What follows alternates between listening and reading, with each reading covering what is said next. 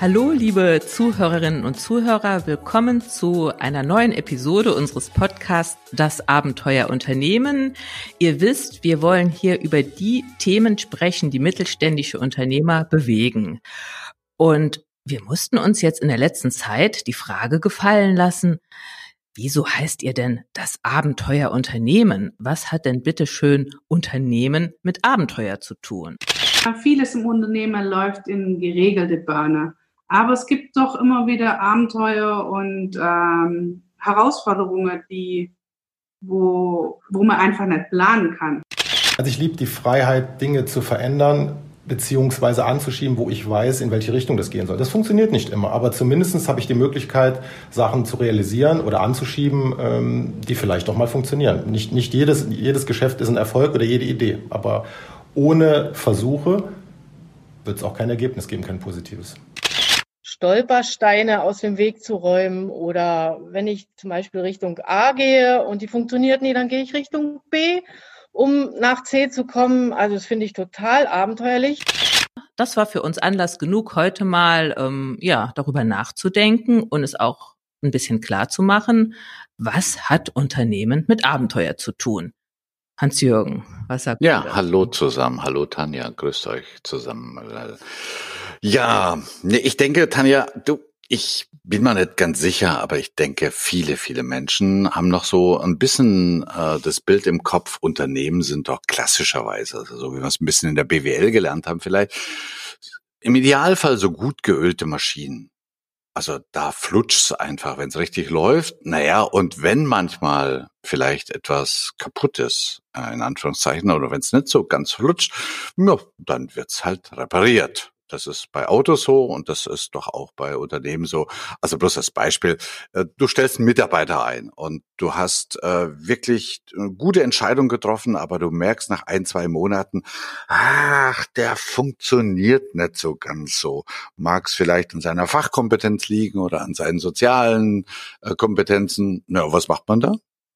Ja, dann ähm, macht man an dem Mitarbeiter rum. Man redet mit ihm, man schickt ihn auf Fortbildungen, man versucht ihm zu erklären, was er denn ändern müsste. Ähm, man ist der Meinung, genau wie mein Unternehmen ist mein Mitarbeiter ja so eine Art Maschine. Ich drücke auf ein Knöpfchen und da muss das und das passieren. Genau, genau. Also jetzt mal sehr übertrieben und natürlich überspitzt gesagt. Äh, man sucht für dieses wunderbare Getriebe die richtigen Zahnräder und wenn so ein Zahnrad hakelt, dann wird's eben zurechtgefeilt. Ich bin jetzt ein bisschen sehr spitz. Und im Zweifelsfall, naja, da muss man die, neue, die Stelle neu besetzen, sprich das Zahnrad neu austauschen. Mhm. Ja, ich weiß, liebe Hörerinnen, liebe Hörer, ihr denkt alle immer so, sonst würdet ihr gerne über unseren Podcast hören. Aber ich dieses Bild, mit diesem Bild sind wir aufgewachsen, dass ein, das Führen eines Unternehmens oftmals auch so ein bisschen äh, verglichen wird wie, naja, kennst du die alten Begriffe, so der Kapitän auf dem Schiff, also mit dem, mit der Steuerung eines Segelboots. Und das ist ja eigentlich eine sehr tröstende Metapher, weil auf dem Segelboot, ähm, ja, wenn ich nach rechts fahren will, äh, dann drehe ich das Steuerrad eben nach rechts und das Segelboot ändert den Kurs. Das mhm. funktioniert. Ne? Und so werden ja auch oft Unternehmen stellen sich ja auch oft noch selbst so dar, so Imagebroschüren und so weiter. Wie oft wird da das Bild eines Segelbootes genommen, was zugegebenermaßen durch hohe Wellen äh, durch muss und was auch ja das ein oder andere Ungemach erlebt, aber der Kapitän, sprich die Führungskraft, der Unternehmer steht da und steuert dieses Boot sicher durch die Wellen und wie du es gesagt hast, ich drehe das Steuerrad nach rechts und das Boot fährt nach rechts. Mhm, genau. Das ist ja immer so ein bisschen so diese Kausalität, wenn du das machst, dann passiert das. Also wenn wir unsere Mitarbeiter besser kontrollieren, dann passieren weniger Fehler. Wenn wir das Gehalt erhöhen, steigt die Motivation. Und das ist so ein bisschen die, die Denkweise. Mhm. Ja. Ganz krass ist auch, oder was heißt nicht krass, sondern weit verbreitet. Und ich möchte mich da auch selbst gar nicht so ausschließen. Wenn ich länger arbeite, kommt am Ende was Besseres, genau. mehr ja. heraus. Also allein die Richtig. Arbeitszeit ähm, als Maßstab zu machen, was ist denn geleistet worden? Richtig. Ich meine, das ist ja eigentlich auch der Ansatz, wie du überhaupt etwas beeinflussen kannst. Also wenn ich, ähm, naja, jetzt irgendwie nimm, nimm Gatten oder nimm ein, ein Segelboot, das ist ja völlig egal. Ich will das irgendwie beeinflussen, weil irgendwas gerade nicht so läuft oder so. Dann muss ich ja irgendwie eine Idee darüber haben. Wenn ich das mache, dann passiert doch das. Mhm. So, das Hm? Ja, ich frage aber jetzt trotzdem mal ein bisschen provokativ. Ähm, das, was wir jetzt gesagt haben, so wurden in den letzten Jahrzehnten, im letzten Jahrhundert unsere Unternehmen geführt und es war doch erfolgreich. Guck dir doch mal unsere Unternehmen an. Warum kommen wir denn jetzt einmal mit Abenteuer? Ein Unternehmen ist doch irgendwie wie so ein Boot. Na klar, man kann nicht alles planen und nicht alles steuern, aber ich kann doch schon mein Unternehmen steuern und kontrollieren und den Kurs bestimmen. Naja, jetzt überleg doch mal, du hast eine neue Geschäftsidee oder du hast ein, äh, du willst dein Portfolio erweitern und denkst über eine neue Dienstleistung nach. Du als Steuerberaterin zum Beispiel. So, mit welcher Wahrscheinlichkeit ähm, wirst du denn sicher sein können, dass dieses neue Produkt, diese neue Dienstleistung wirklich bei deinen Mandanten ankommt? Und da sagt man, na ja, da macht man doch eine Umfrage bei den Mandanten. Also man macht eine Marktanalyse. Und die Marktanalyse zeigt dann, dass zu 80 Prozent diese Dienstleistung äh, höchstwahrscheinlich auf dem Markt landen wird. Und dann hat man doch Gewissheit. So nach dem Motto, wenn ich das Steuerrad nach rechts drehe, äh, dann äh, geht das Segelboot auf nach rechts. Auf deine Frage, Tanja, ich glaube einfach, dass sich, und da haben wir ja schon oftmals in unserem Podcast drüber gesprochen, dass sich die Umgebungsparameter von Unternehmen in den letzten Jahrzehnten massiv geändert verändert haben. Das heißt also, vielleicht könnte es man, du hast jetzt gerade vom Segelboot gesprochen, mir kommt eine andere Analogie.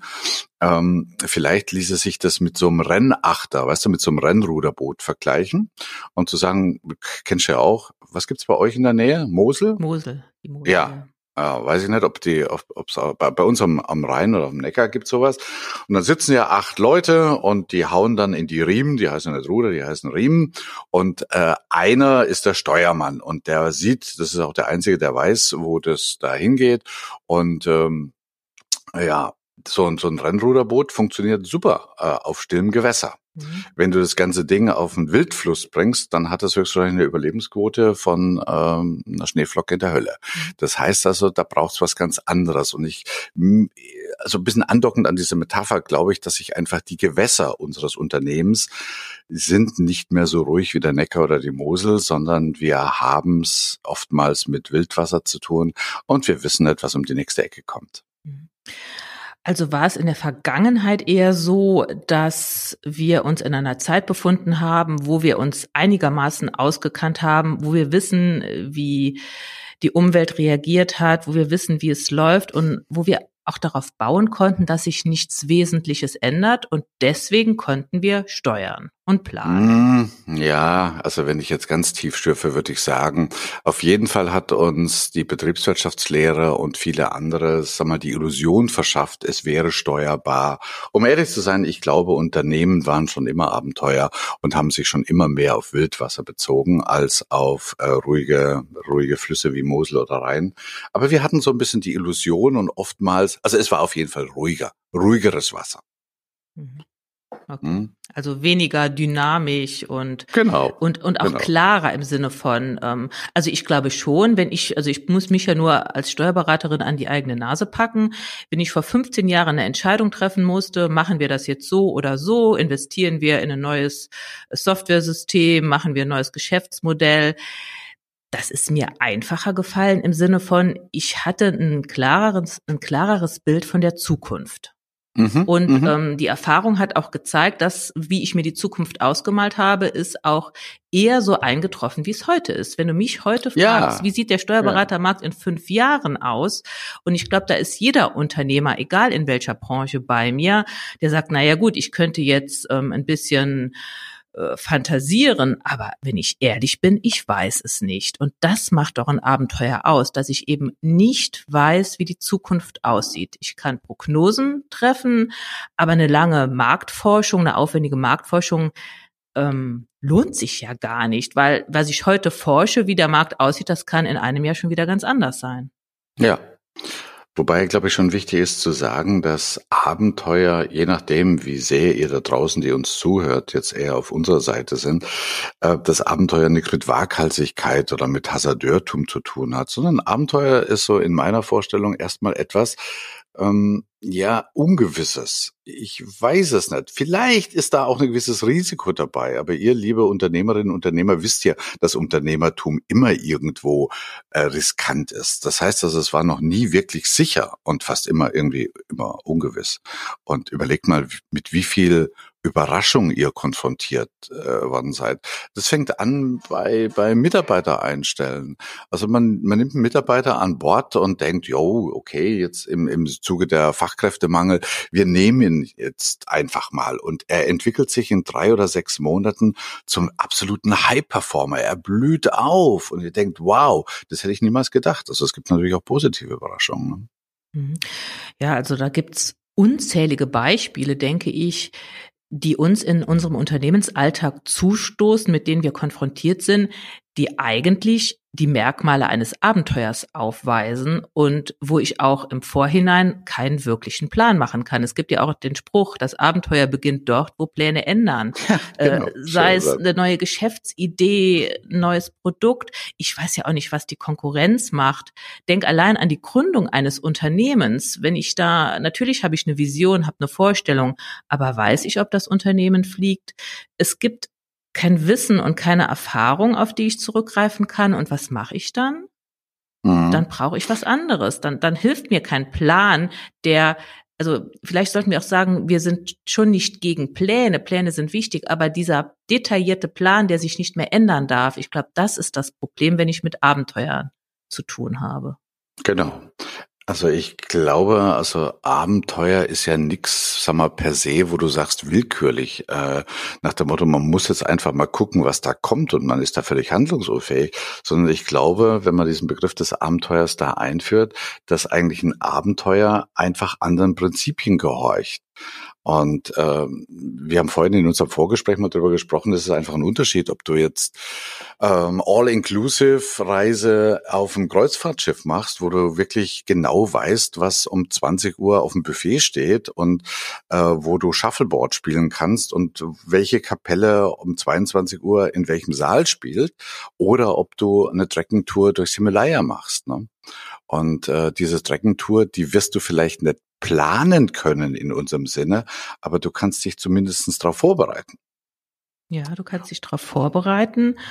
Ähm, und das bedeutet, dass du dich für Eventualitäten wappnest, mhm. dass du auch dein Handeln jederzeit hinterfragst und dass du keinesfalls, so würde ich es auf dem Kreuzfahrtschiff machen, das Denken vom Handeln trennst ähm, am Kreuzfahrtschiff, da lasse ich mich treiben, dann, dann sagt man mir, wann ich frühstücken gehen soll, was ich jetzt für ein Freizeitangebot habe und im Prinzip lässt man sich treiben. Aber wenn ich mhm. mit dem mhm. Rucksack in Nepal unterwegs bin, dann muss ich aufmerksam sein, muss ständig ja die Umwelt beobachten, mich selbst beobachten, meine Mitspieler beobachten und dann gegebenenfalls auch mal von dem Plan, den ich mir natürlich gemacht habe, ich habe ja ein Ziel, auch abweichen. Also Flexibilität kommt mir immer wieder in den Sinn und Improvisation. Mhm, genau. Das bringt mich nochmal auf die Metapher. Ich möchte jetzt nicht strapazieren von unserem Rennachter vorhin. Ähm, weißt du, der Steuermann, äh, der hat ja nichts zu tun. Der muss ja nicht rudern. Das heißt, die anderen rudern und er in unserer Metapher denkt.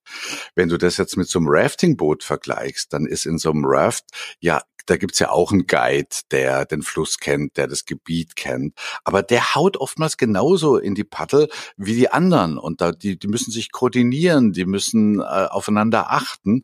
Und deshalb ist dieses Team in so einem Raft ganz anders organisiert und strukturiert, nämlich eher im Kontext Abenteuer als so ein reiner Achter auf der Mosel oder auf dem Rhein. Mhm. Dann lass uns doch mal beim Team bleiben. Also wenn ich in ein Abenteuer starte, wenn ich Unternehmer bin, natürlich gibt es Solopreneure, aber Schaden tut es in vielen Fällen nicht, wenn ich ein Team habe, wo ihr auch jeder bestimmte Potenziale hat, bestimmte Fähigkeiten und Kompetenzen hat. Und es heißt ja auch so schön, ähm, die Summe der Menschen ist mehr als die, die Einzelleistungen. Genau, genau. Und ich glaube, das ist auch so in der alten Welt, also sagen wir als Unternehmen vielleicht ein bisschen weniger Abenteuer war, also so ruhiges Gewässer war. Ähm, da hat man ja mal gedacht, okay, lass uns ein bisschen Arbeitsteilung machen, nach dem Motto, die da oben denken und die anderen können sich aufs Arbeiten, also aufs Machen konzentrieren.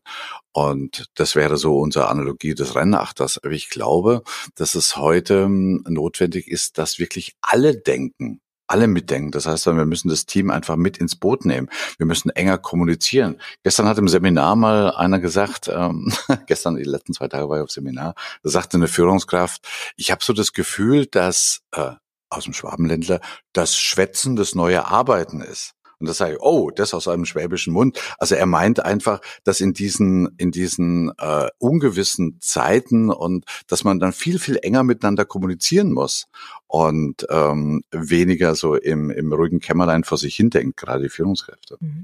Da fällt mir ein, dafür ist aber wichtig, dass jeder einzelne Mitarbeiter, jedes Teammitglied auch Verantwortung trägt. Ähm, dass ein gewisses Maß an Vertrauen notwendig ist vom Unternehmer in das Team. Also so ein Rennachter, das ist, eine, ist, eine, ist ein schönes Bild. Da ist klar, wer hat die Verantwortung und wer, mhm. wer rudert. Mhm. Ja, aber im Wildwasser, da muss ich durchaus das Vertrauen haben, äh, dass jedes Teammitglied da seine Rolle übernimmt und auch der Verantwortung gerecht wird, weil sonst kentern wir, wie heißt das, gehen unter oder werden ja, nass richtig, genau. zumindest.